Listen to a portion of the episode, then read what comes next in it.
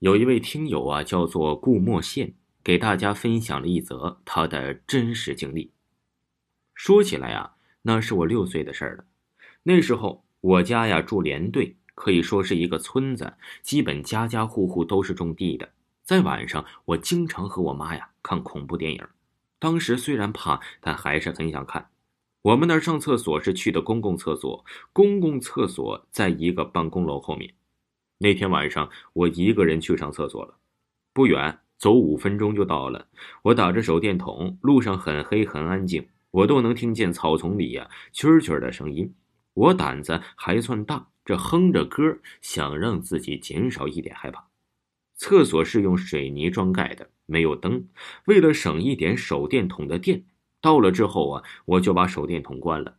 我上完了，站起身，打开手电筒，我惊了，四周的墙壁上居然爬满了蜈蚣，还在动。我踢上裤子，撒腿就跑。到家之后啊，我爸也都睡了。就在我爬上床准备睡的那一刻，总感觉到啊，我背后在发凉。半夜睡到一半，不知道为什么，我身体动不了了，想扭头喊我妈，脖子也动不了，也说不了话。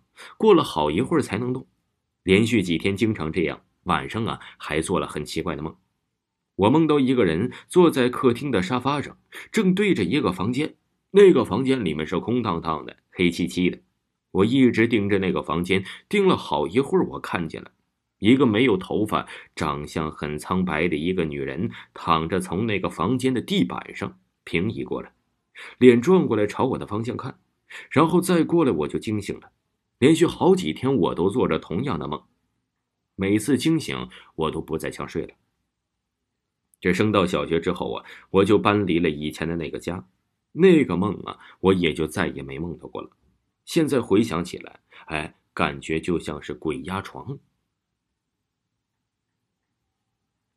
还有一个事儿啊，就是，那是我还小的时候，也大概就是五六岁的样子吧。那天。我和我的大姨一起去寺庙里参拜，刚一进去，我就感觉有个目光注视着我。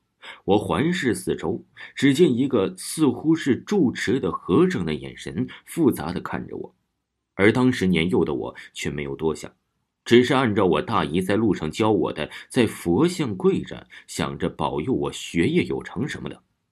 当我念完时，回头一看。